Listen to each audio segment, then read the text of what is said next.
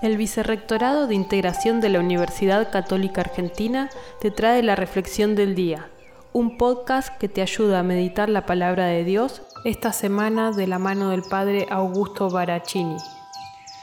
Amigos y amigas, hoy miércoles 22 de septiembre de 2021, miércoles de la vigésimo quinta semana del tiempo ordinario ciclo B, Rezamos con el Evangelio de San Lucas, capítulo 9, versículos 1 al 6.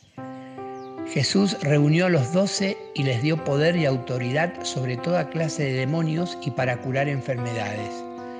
Luego los envió a proclamar el reino de Dios y a curar a los enfermos diciéndoles, no lleven nada para el camino, ni bastón, ni alforja, ni pan, ni dinero, tampoco lleven túnica de repuesto Quédense en la casa donde entren hasta que se vayan de aquel sitio. Y si alguien no los recibe, al salir de aquel pueblo, sacúdanse el polvo de los pies para probar su culpa. Ellos se pusieron en camino y fueron de aldea en aldea anunciando el Evangelio y curando a los enfermos en todas partes. Para anunciar el reino hay que estar totalmente desprendidos de nosotros mismos para que Jesús sea descubierto a través de nuestras obras.